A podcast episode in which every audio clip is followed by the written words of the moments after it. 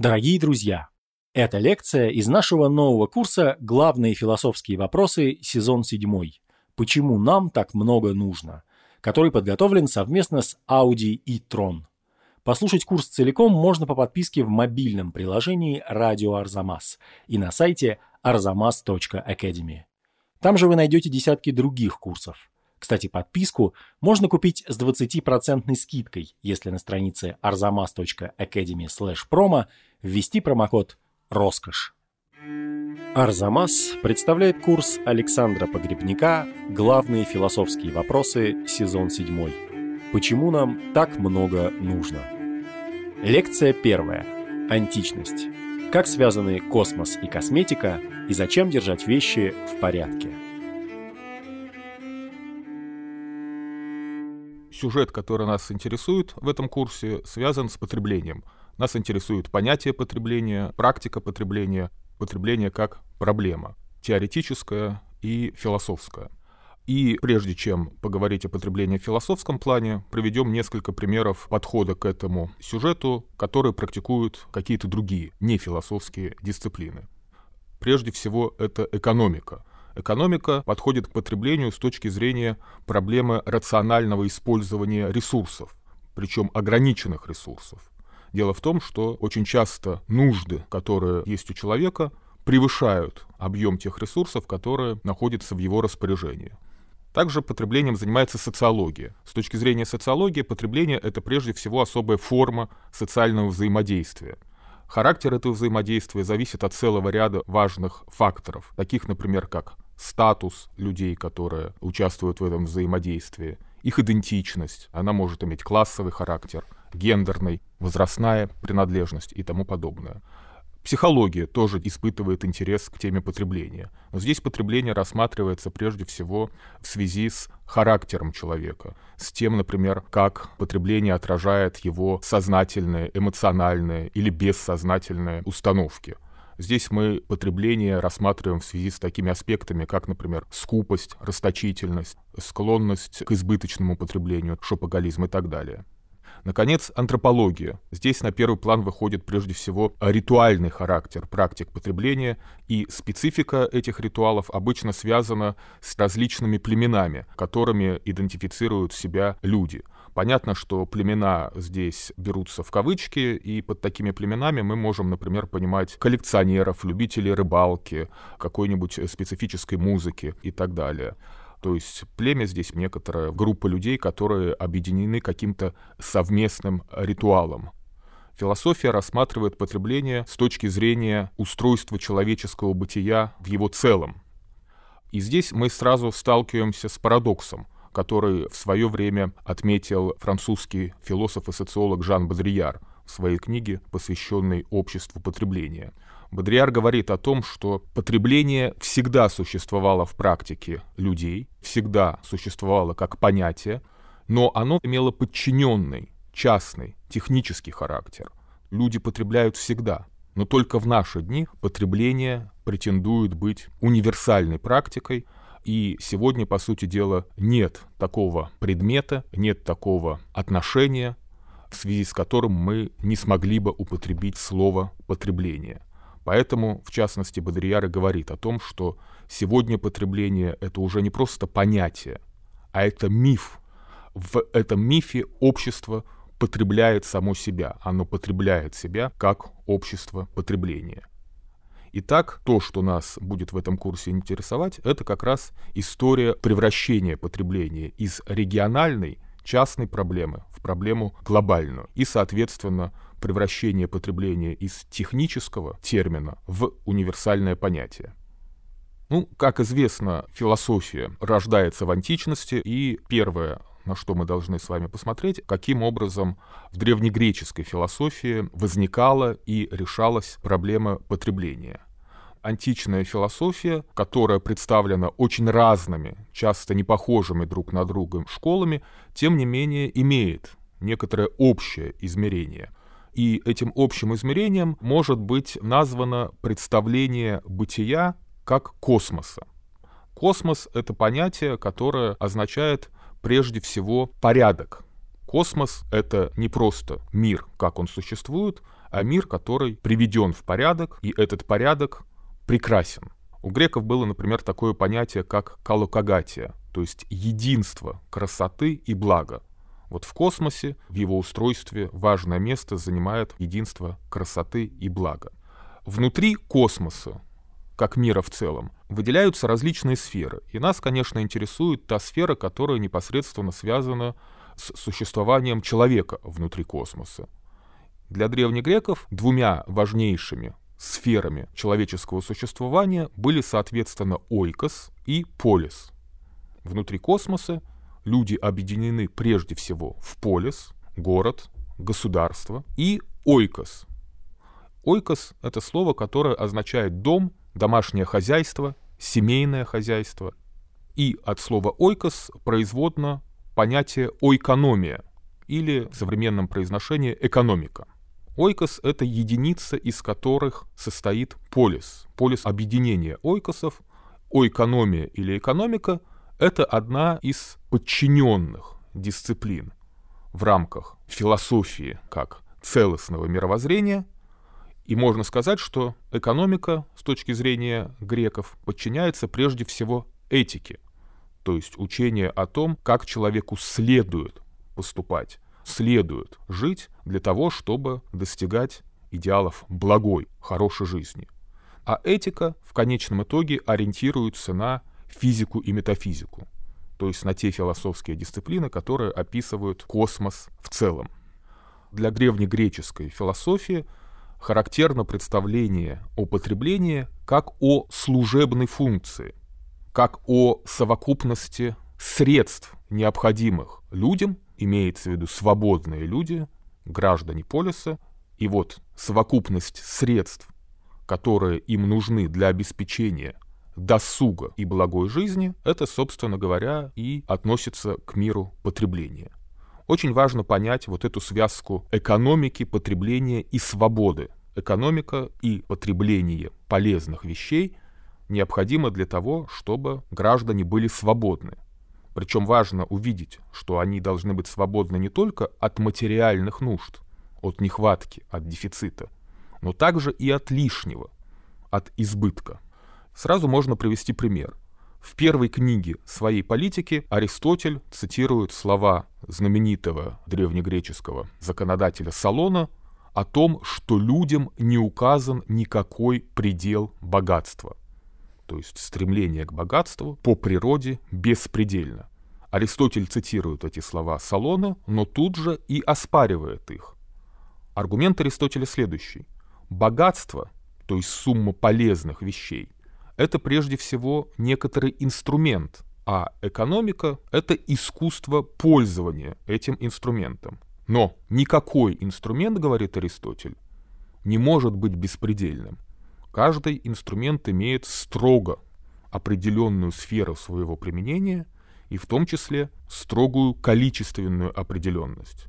Поэтому, хотя Салон, конечно, прав, указывая, что в природе человека возможно беспредельное стремление к богатству, но это не значит, что эта возможность не должна быть подчинена некоторому пределу, ограничению. И вот это ограничение, оно должно как раз быть связано с тем пониманием о целях, ради которых человек накапливает богатство, то есть сумму предметов потребления. Дело в том, что по Аристотелю и космос, как прекрасно оформленная материя, тоже не беспределен. Беспределен только хаос. И человек, который стремится до беспредельности увеличивать свои богатства, это человек, который делает выбор в пользу хаоса, а не в пользу космоса, то есть отступает от истины. Аристотель — это уже вершина античной философии, но до Аристотеля было много других известных философов, которые вот эту мысль о необходимости ограничивать потребительские желания человека, чтобы не допускать разрушения космической гармонии, целый ряд философов об этом говорили. Назовем только двух самых известных. Гераклит, одно из самых известных высказываний. Большинство обжирается как скоты. Гераклит не был демократом, Гераклит был философом-аристократом и критически относился к массам, за этими людскими массами он как раз наблюдал тенденцию к обжорству и в прямом, и в переносном смысле этого слова. У Гераклита мы видим, что критики подвергается не только потреблению в материальном аспекте, но точно так же и, например, в интеллектуальном аспекте. Гераклит был одним из первых критиков всезнания, эрудиции ради эрудиции. Есть его знаменитое высказывание «многознание уму не научает».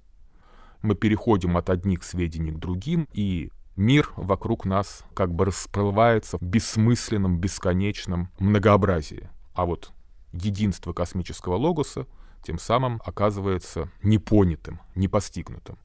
И Парменид, которого часто рассматривают как противника Гераклита, но в некоторых аспектах его мысль близка мысли Гераклита. Например, Парменид полагал, что истинное знание, на которое должен быть направлен ум философа, является единством бытия. Есть только одна истина. Но люди, говорит Парменид, предпочитают этой единой истине множество мнений. Мы хотим иметь свое собственное представление, свое собственное мнение, а насколько они укладываются в единую картину мира, мы часто об этом не заботимся. Мнения нас интересуют, потому что они модные, актуальные, яркие, они кажутся нам полезными и интересными, но проходит мода, и от этих мнений ничего не остается. Тенденция мыслить не на уровне истины, а на уровне мнений по Пармениду, как и по Гераклиту, характерна для большинства людей, но философия должна подвергать такую ориентацию критики.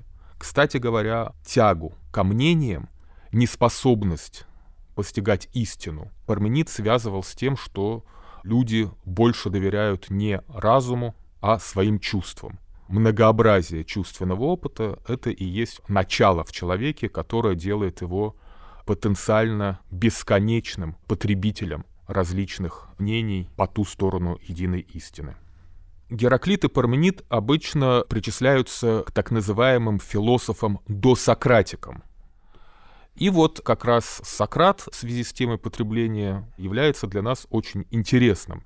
Как мы знаем, Сократ сам книг не писал, его философия известна нам в переложении и интерпретации прежде всего его самого известного ученика Платона, но кроме Платона мысли Сократа передавали и другие его ученики, например, Ксенофонт, который был скорее писателем, историком, чем философом, как раз Ксенофонту принадлежит замечательный текст, который написан в форме диалога. Сократ является одним из главных действующих лиц — по-русски этот текст переводится калькой из греческого слова «экономика» «домострой».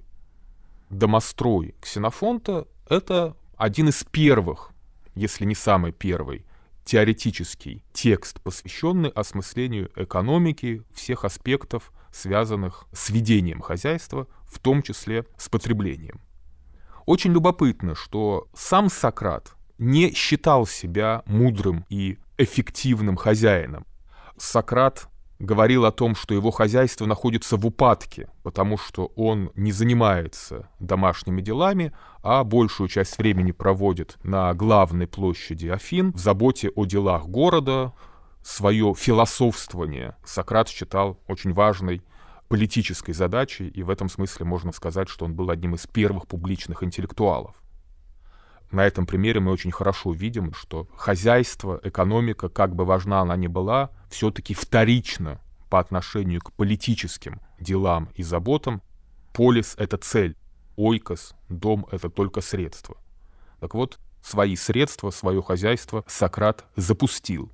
Поэтому в диалоге Ксенофонта Домострой он принципы хозяйственной мудрости излагает со слов другого человека по имени Исхамах, который как раз прославился своим образцовым ведением хозяйства.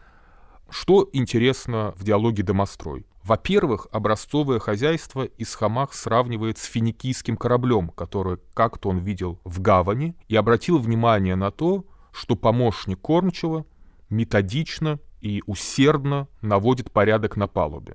Человек, наводивший порядок на этом судне, сказал, что Бог помогает тем, кто сам заботится о упорядоченности своей жизни.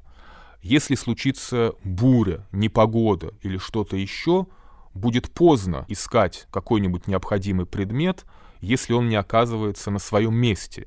Поэтому на судне перед лицом опасности все всегда должно быть под руками. Это и есть главное отличие образцового хозяйства.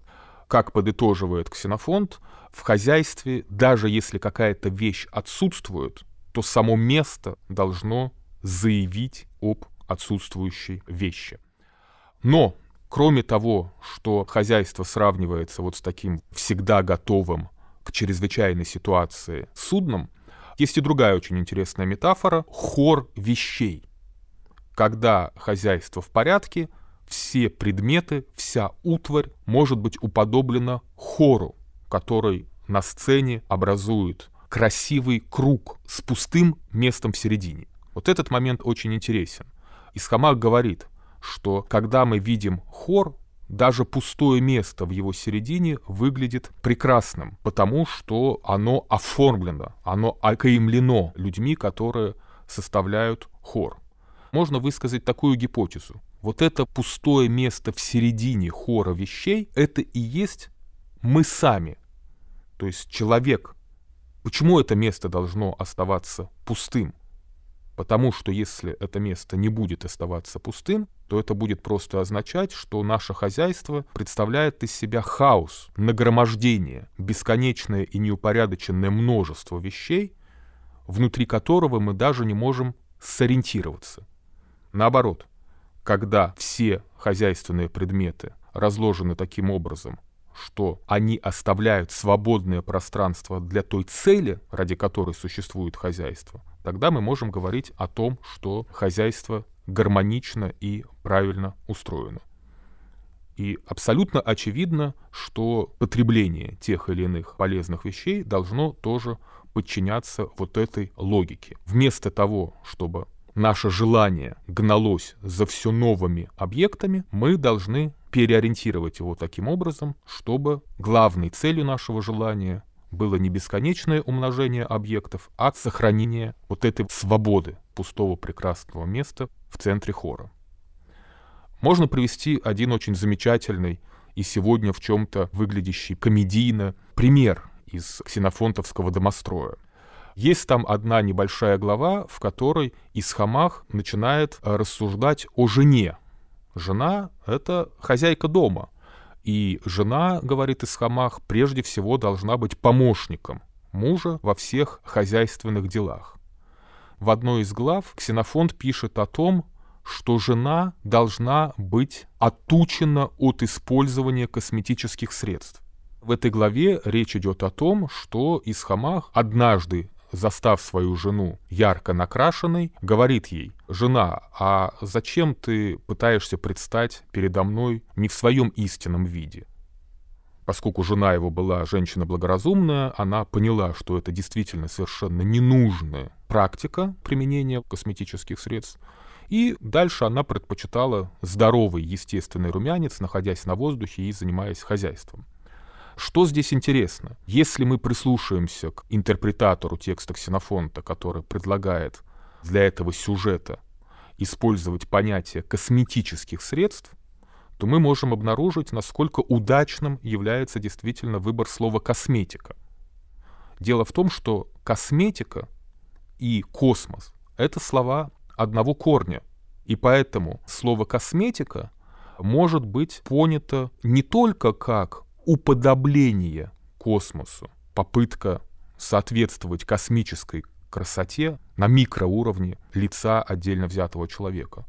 Но можно понять косметику и как ложное украшательство, как подделку, как воспроизведение лишь внешнего подобия космической красоты без сохранения внутренней сущности.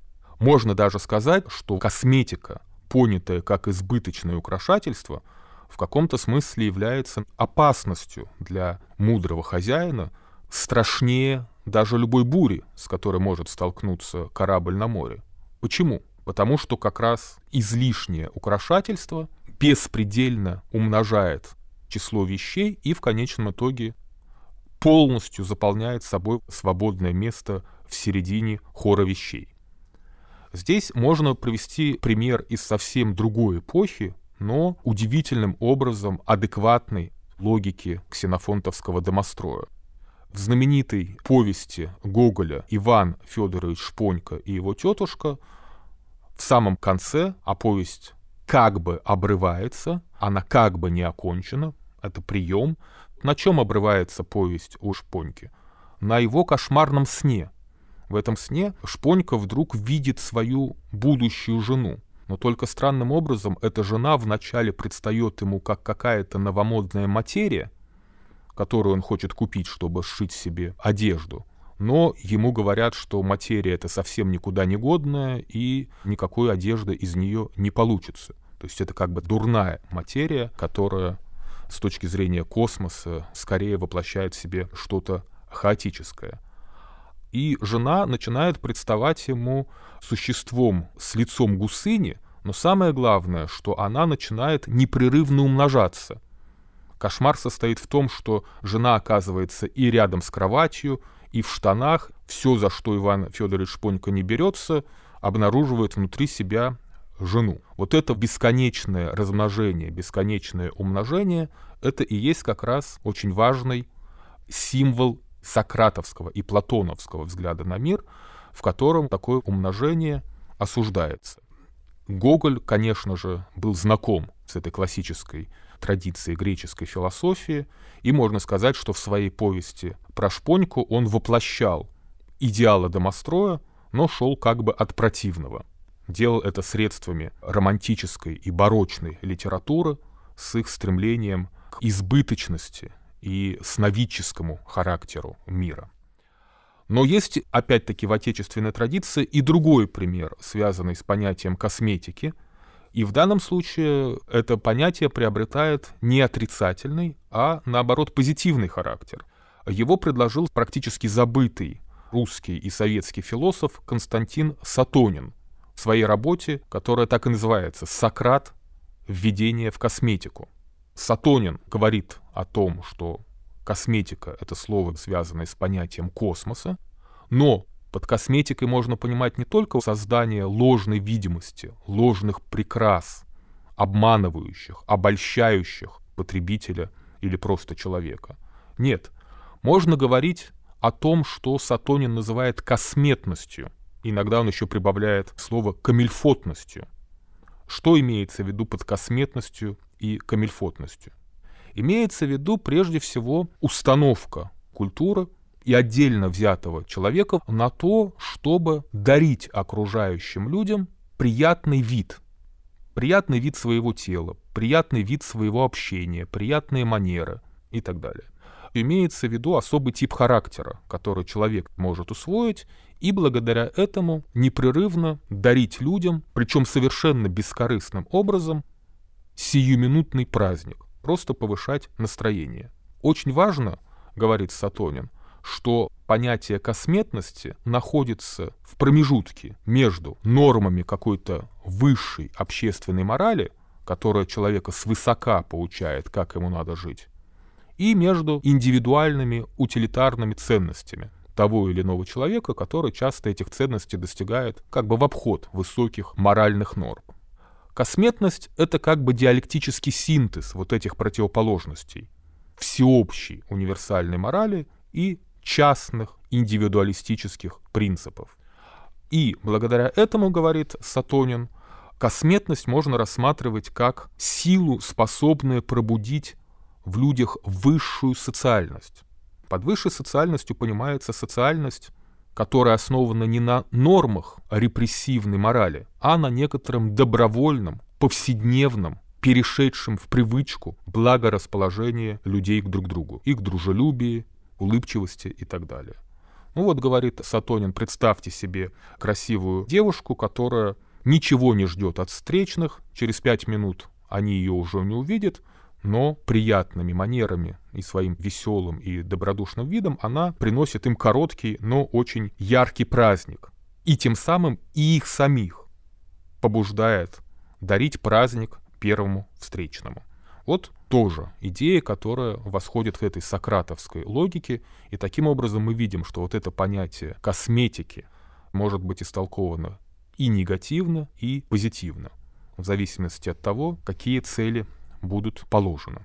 Та позиция, которую Сократ у Ксенофонта э, занимает по отношению к хозяйству, к богатству и потреблению, развивается и Платоном. Платон, как известно, очень много размышлял о устройстве общественной жизни, об устройстве государства. Один из самых знаменитых его диалогов и самых крупных по размеру так и называется «Государство», и, обсуждая самые разные стороны жизни людей, Платон, конечно, не обходит вниманием и все то, что связано с экономикой и потреблением. Набрасывая картину полиса, Платон говорит о том, что мы должны представить себе не только полис, который находится в здоровом состоянии, но мы должны представить себе и полис, который лихорадит. Это как раз полис, в котором люди требуют избыточного, ненужного. Речь идет о том, что людям мало простой пищи и всего необходимого, но им хочется еще изысканных кушаний, гитер для приятного времяпрепровождения, многочисленных украшений, изысканной музыки и велеречивой поэзии, разного рода зрелищ и так далее. Полис, который обременен производством и потреблением вот этих избыточных вещей, с точки зрения Платона, это город, который находится в состоянии подобном лихорадке. Кстати говоря, Платон соотносит свои идеи, касающиеся устройства города, устройства государства, со своими идеями о том, как устроен космос в целом. Это очень важно вообще для древнегреческой философии, постоянное подчеркивание единства, аналогии между космосом, полисом и ойкосом, между миром, государством и домом. В одном из своих диалогов который называется Парменид, Платон как раз дает нам философский анализ структуры космоса. Космос именно потому прекрасен, что он представляет собой иерархию различных уровней бытия. На вершине находятся идеи, то есть некоторые вечные, истинные, неизменные сущности, а дальше по ступенькам мы, как бы спускаясь вниз, обнаруживаем материальные вещи, которые все в меньшей и в меньшей мере причастны вот этим высшим идеям как своим образцам. На одном из самых нижних уровней вот этой космической иерархии Платон помещает то, что он называет греческим словом «онкос». Русский перевод «скопление», но это слово является корнем такого слова, как онкология, то есть оно связано со злокачественными опухолями. Онкос — это некоторое неконтролируемое, избыточное умножение материи, причем это умножение происходит потому, что материя оказывается лишена идеи, то есть того принципа и того образца, который управляет материей и оформляет ее. Поэтому эти онкосы Платон, кстати говоря, сравнивает еще и с нелогичностью сновидения. Все мы знаем, что в сновидении предметы часто совершенно немотивированно непостижимым образом превращаются в свою прямую противоположность, большое становится малым и так далее, и так далее. Полис, который лихорадит, в котором люди требуют избыточного потребления, по сути дела, начинает воплощать в себе нижний уровень космического бытия, который тоже Платоном описывается через болезненные метафоры. И политическая программа Платона, высказанная им в диалоге государства, которая связана с его знаменитой концепцией идеального государства, полностью вытекает из его метафизики, то есть из его учения о космосе в целом. С точки зрения метафизики Платона, материя, то есть все то, что само по себе существует только в форме хаоса, материя любой ценой должна быть подчинена идее, как принципу порядка и единства. Даже если эта цена будет исключением из космического порядка. Говоря об этом исключении, можно вспомнить, что в платоновском государстве исключению, изгнанию подлежат флейтисты, например, или лирические и трагические поэты. Почему? Просто потому, что своим искусством, обращенным не столько к разуму, сколько к чувству, они делают душу невосприимчивой к космическому порядку и, наоборот, склонной к неупорядоченности материального мира, который дан нам прежде всего на уровне наших чувств. Именно поэтому в центре платоновского государства находится сословие ремесленников, то есть людей, которые, в общем-то, изготавливают э, различные предметы потребления. Но вот эта вот жизнь изготовителей предметов потребления берется как бы в двойное кольцо стен.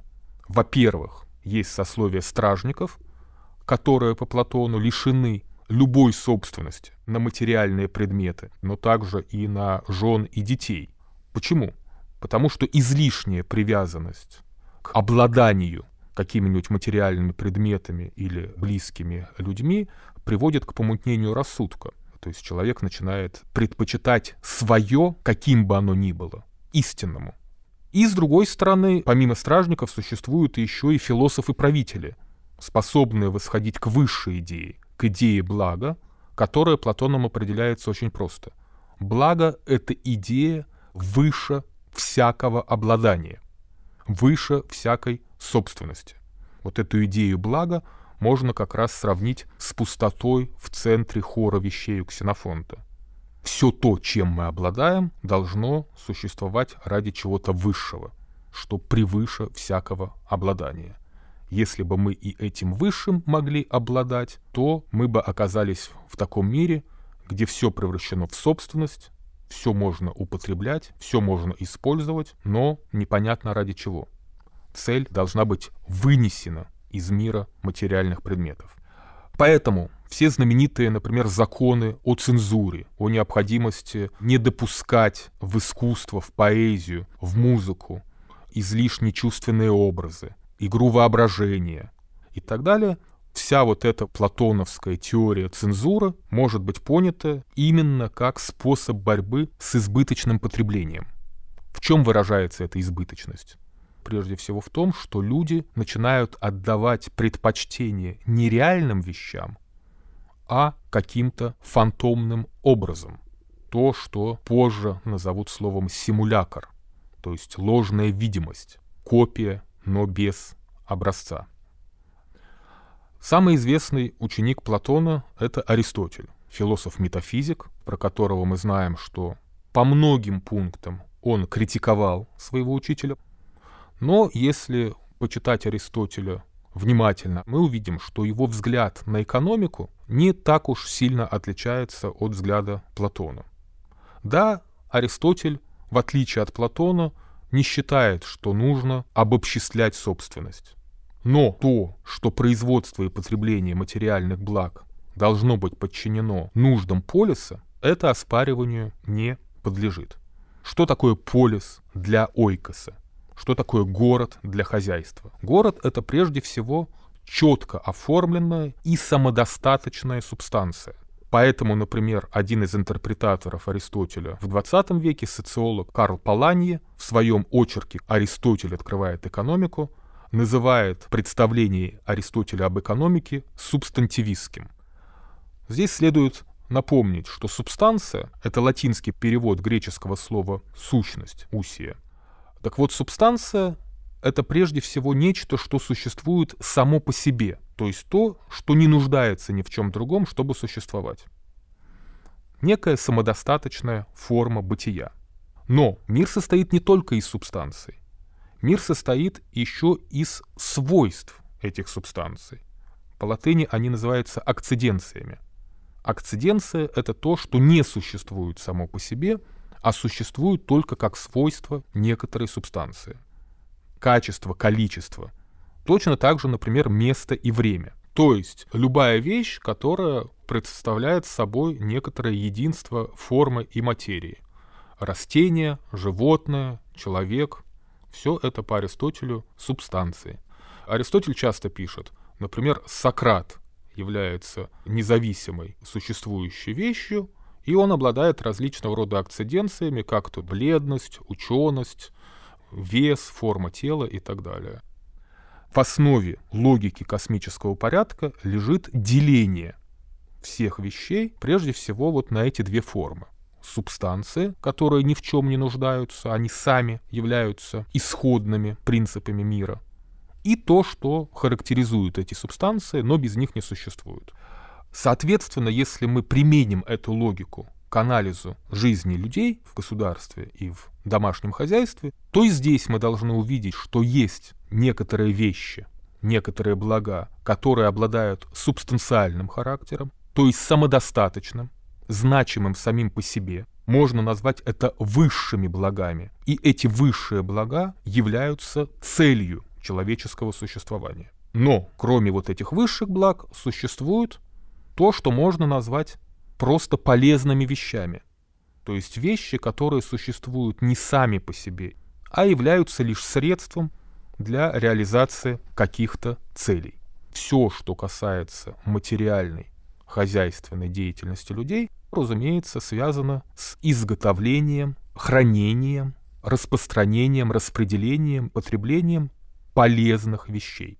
Только вот эти вещи могут потребляться в собственном смысле слова. А высшие блага, такие как там доблесть, дружба, свобода, справедливость, разумеется, по отношению к ним понятие потребления, пользования применено быть не может. Эти вещи вообще по определению не являются полезными. Они существуют не для чего-то, а для самих себя. Кстати, известно, что Аристотель философию рассматривал как науку, которая не является полезной, но зато является наиболее прекрасным. Потому что все остальные науки существуют для того, чтобы человек возвысился до высшей науки философии.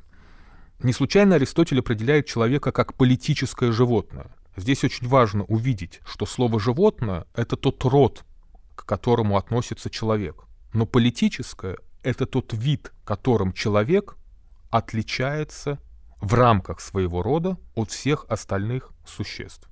Но это не значит, что он может обойтись без своей животной природы. Разумеется, человек должен заботиться о своей жизни в ее биологическом смысле, о пропитании, о размножении и так далее. Этим и занимается экономика. Но вот этот уровень животного в человеке должен быть поставлен в зависимость от его политической деятельности. Качество и количество потребления полностью регулируются всем тем необходимым для того, чтобы люди могли участвовать в политической жизни и заниматься политическими делами. Ну вот тот же социолог Карл Паланье объясняет, что политическая жизнь, то есть благая жизнь в подлинном смысле этого слова, может быть описана следующим образом. Это приподнятая атмосфера непрерывного театрального действия, участие в судебных заседаниях, поочередное занятие общественных должностей, сбор голосов, проведение предвыборных кампаний, но также и большие празднества, и даже упоение битвой и морским сражением, и очень важно, что вот эти высшие формы жизни не обладают экономическими характеристиками. Их нельзя накапливать, ими нельзя обладать в прямом смысле слова.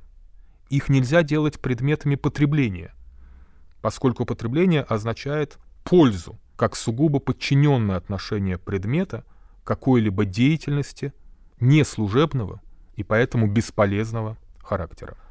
Конечно, можно представить себе безмерное накопление потребительских благ. Точно так же мы можем, например, представить себе булавку размером с Эйфелеву башню. Но, сказал бы Аристотель, хотя этот монстр и будет по форме похож на булавку, но, конечно, по своей сути, по своему назначению, это булавку уже не будет. Так и богатство. Накопление без меры — это будет извращением, ложным, а не истинным представлением о качестве и количестве предметов потребления. Поэтому Аристотель вводит очень интересное различие двух терминов, а именно, есть экономика, то есть искусство производить предметы потребления ровно в том количестве, которое необходимо для нужд политической жизни, и хрематистика. Слово хрематистика производно от греческого слова хремата – что означает полезные вещи, средства, например, припасы. или деньги, которые существуют не сами по себе, а для того, чтобы быть обменены на что-то другое. Если мы забываем о той мере богатств, которая положена политической формы жизни, как более высокой по своему достоинству, чем жизнь хозяйственная, то наша экономика превращается в хрематистику, то есть в искусство накопления богатств ради самих богатств искусство создания запасов потребительских благ ради безграничного накопления этих запасов. Кстати говоря, в XIX веке Карл Маркс в своем знаменитом произведении «Капитал» в сноске отметит, что в современном, то есть в капиталистическом понимании экономика, это как раз то, что Аристотель когда-то назвал хрематистикой. Имеется в виду, что экономика в ее капиталистическом смысле – исходит из того, что все виды деятельности, политика, искусство, наука и так далее, все они в тенденции подчиняются стремлению до бесконечности накапливать богатство. Что же является подлинной мерой потребления по Аристотелю? Если сказать очень просто, то в первую очередь это досуг. Досуг — это то, что необходимо свободному человеку для того, чтобы заниматься высшими видами деятельности. То, что потом в средневековой традиции будет названо свободными искусствами и науками. Речь идет о таких видах деятельности, которые непосредственно никак не связаны с нуждами чисто физического, биологического выживания. Поэтому, говорит Аристотель в Никомаховой этике, жизнь стяжателя, вот этого человека хрематистики, это жизнь подневольная, он подчинен необходимости накапливать и накапливать средства, и поскольку предела этому накоплению нет, он никогда освободиться от этой своей зависимости и не способен. Наоборот, если мы от хрематистики переходим к точке зрения истинной экономики, то мы умеряем стремление бесконечного накопления и высвобождаем свободное время для занятия высшими родами деятельности. Ну, исторически понятно, что во многом институт рабства, который был в античном мире, э, существовал в том числе в целях освобождения человека для досуга. В поздней античности, особенно если мы говорим о Риме периода империи, подобный идеал политической свободы становится все более проблематичным. Полис греческий уступает место имперской форме правления, знаменитая формула хлеба и зрелищ во многом говорит сама за себя, публичная жизнь граждан превращается в сферу потребления, которая обеспечивает лояльность масс, и философия в этот период, продолжая те традиции, которые были заложены еще во времена Гераклита, Сократа, Платона, Аристотеля, тем не менее претерпевает трансформацию в своем понимании свободы свобода начинает постепенно пониматься как внутреннее достояние индивидуальной жизни, как максимальная независимость от всего внешнего. Внешний мир понимается прежде всего под знаком судьбы и всегда переменчивой фортуны. Можно было бы привести много различных школ поздней античности, но наиболее ярким примером является здесь, безусловно, философия стоиков, в которой французский философ и социальный мыслитель Мишель Фуко видел прежде всего этику заботы о себе.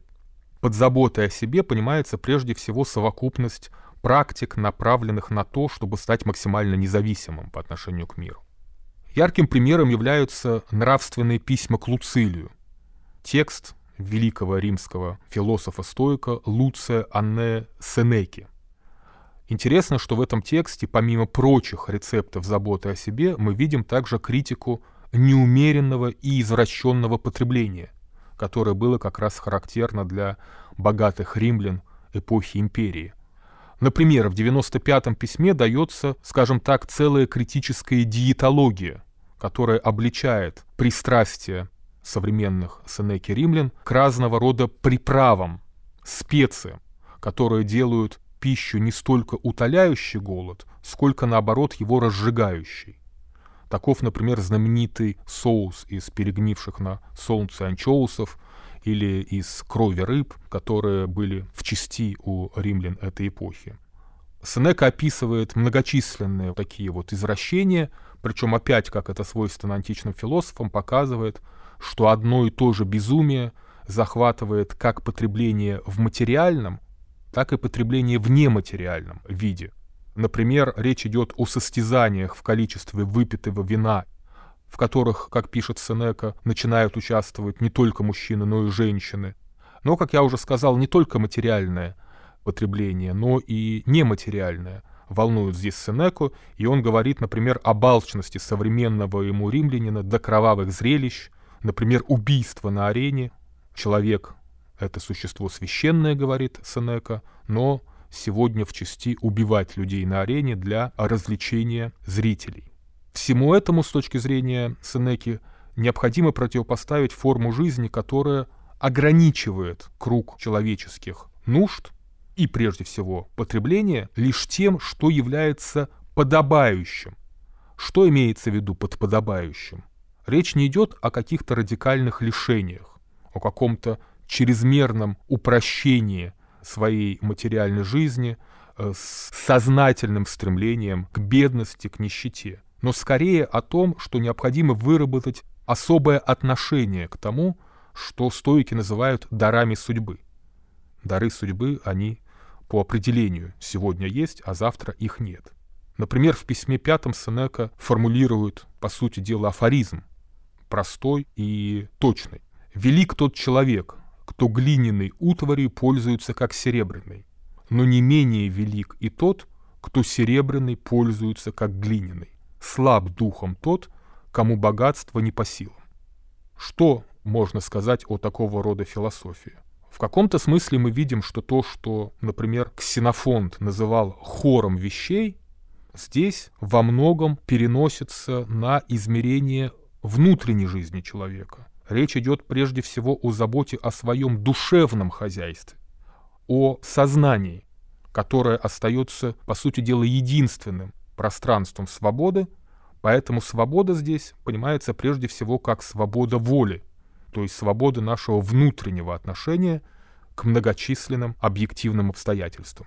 Эти обстоятельства могут быть благоприятны и неблагоприятны, могут быть связаны с дарами фортуны – с богатством, ну и с нищетой и с лишениями, но какими бы эти обстоятельства не были, стоик рекомендует относиться к ним сдержанно, бесстрастно, для того, чтобы любой ценой сохранить свою внутреннюю независимость. В 20 веке, кстати говоря, один из виднейших теоретиков либерализма, либерализма экономического, то есть идеология, которая утверждает безусловный приоритет свободы рынка, свободы от государственного вмешательства, речь идет о Фридрихе фон Хайеке, который был и экономистом, и социальным теоретиком. Так вот, Хайек как раз апеллирует к стоикам, поучая современного человека, что к рынку, к конъюнктуре рынка, например, к тому, как меняются цены, необходимо тоже относиться как к своего рода судьбе, то есть стоически. Не надо пытаться повлиять на ценообразование, например, защитить кого-то, компенсировать чьи-то потери вследствие, например, изменения технологий или моды. Все равно ни к чему хорошему с точки зрения Хайека это не приведет. Так устроен мир, и то, что сегодня для кого-то является удачей, то завтра может обернуться потерей. Но такова объективная логика мира. Хайек ее сравнивает именно с логикой рынка и отстаивает в том числе, используя аргументы римских стоиков.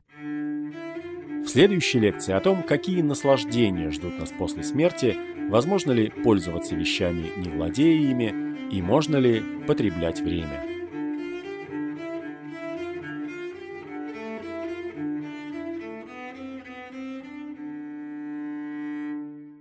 Напоминаем вам, что курс целиком можно послушать по подписке в приложении «Радио Арзамас» и на сайте arzamas.academy.